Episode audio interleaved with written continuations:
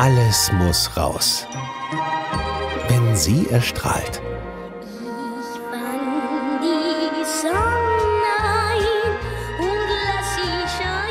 Der Gottesdienst beginnt. Ungerechter hätte der Sonnengott heute über Baden-Württemberg kaum sein können. Auch in Rheinhessen und der Pfalz kommen die Sonnenanbeter im Laufe des Tages auf ihre Kosten. Norbert heißt übrigens das Hoch, das die Herzen aller Sonnenanbeter bis Freitag höher schlagen lässt. Und dann regiert der Sonnengott und zwar gnadenlos. Sonnengötter dienen heute nur noch als Badewettermeister. Doch früher spielten sie dramatische Rollen. Hier rast der griechische Helios im Streitwagen über den Himmel.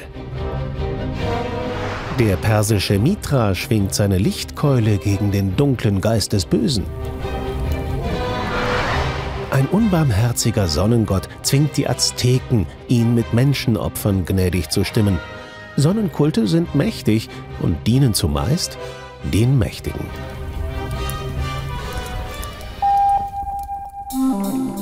Der ägyptische Pharao Echnaton die Sonne zum einzigen Gott aus und sich zu ihrem einzigen Sohn. Der Sonnengesang preist die Herrschaft dieses trefflichen Teams. Du bist die Lebenszeit selbst, man lebt in dir. Die Augen schauen Schönheit, bis du zur Rüste gehst. Wenn du wieder aufleuchtest, so lässt du jeden Arm sich rühren für den König, und Eile ist in jedem Bein, seit du die Welt gegründet hast. Eile, Zeitmessung, Kalender. All das bringt die Sonne über die Menschen und damit die durchgetaktete Arbeitsethik. Sonnenkultstätten dienen auch der Planung des Ackerbaus. Der Sonnenkurs treibt ganz profan die Zivilisation voran. Schließlich raubt die Wissenschaft der Sonne offiziell ihre Göttlichkeit. Sie kreist nicht behütend oder strafend um uns, der Mensch steht nicht im Fokus eines himmlischen Lichts. Die Erde kreist vielmehr um eine gleichgültige Sonne, die außerdem klein ist. Kleiner als Hyperriesen, Überriesen, helle Riesen. Astronomisch klassifiziert ist unsere Sonne ein gelber Zwerg, Leuchtkraftklasse 5. Galaktische Regionalliga quasi nur einer von mehr als 100 Milliarden Sternen allein in unserer Milchstraße.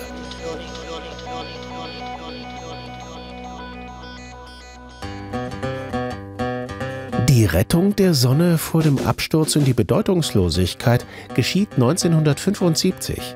Eine dänische Studentin entwirft ein Protestlogo. Bis heute das Werbegesicht der Sonne. Positiv, auch in rustikalen Lagen. Statt auf Spaltung setzt die Sonne auf die konstruktivere Kernfusion.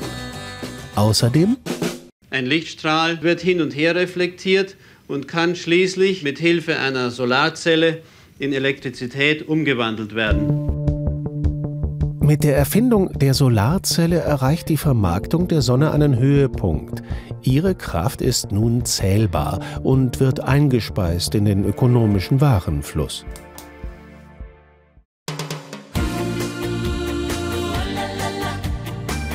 Sonne, Cells.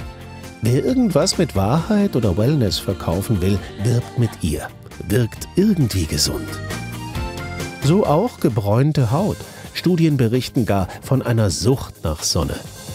Forscher der Universität Texas interviewten dafür Besucher von Badestränden und Solarien mit Hilfe von Fragebögen, die für die Identifizierung von Alkoholabhängigkeit genutzt werden. Ergebnis? Jeder zweite ist sonnensüchtig, vermutlich aufgrund der Ausschüttung von Glückshormonen. Der Preis dafür kann hoch sein. Die Sonne bestraft Eitelkeit und Selbstüberschätzung. Das erfuhr schon Ikarus, der ihr zu nahe kam. Die Mythologie erinnert uns daran, fürchtet die Sonne. Siehe der Klimawandel. Unser brodelndes Zentralgestirn tritt nun wieder als himmlisches Strafgericht auf. Es befördert den Treibhauseffekt. Klimaforscher mahnen. Die Sonne ist potenziell leider auch unser größter Feind. Wenn wir nicht ändern, was wir im Moment mit dem Planeten tun, wird sie uns irgendwann braten. Also wieder Opfer bringen. Keine Herzen herausreißen, sondern uns ein Herz fassen. Lernen, mit weniger auszukommen. Energie, um unsere Welt zu nähren, hat die Sonne noch für gut fünf Milliarden Jahre. Wie lange uns der Sonnengott noch gnädig ist, das liegt an uns.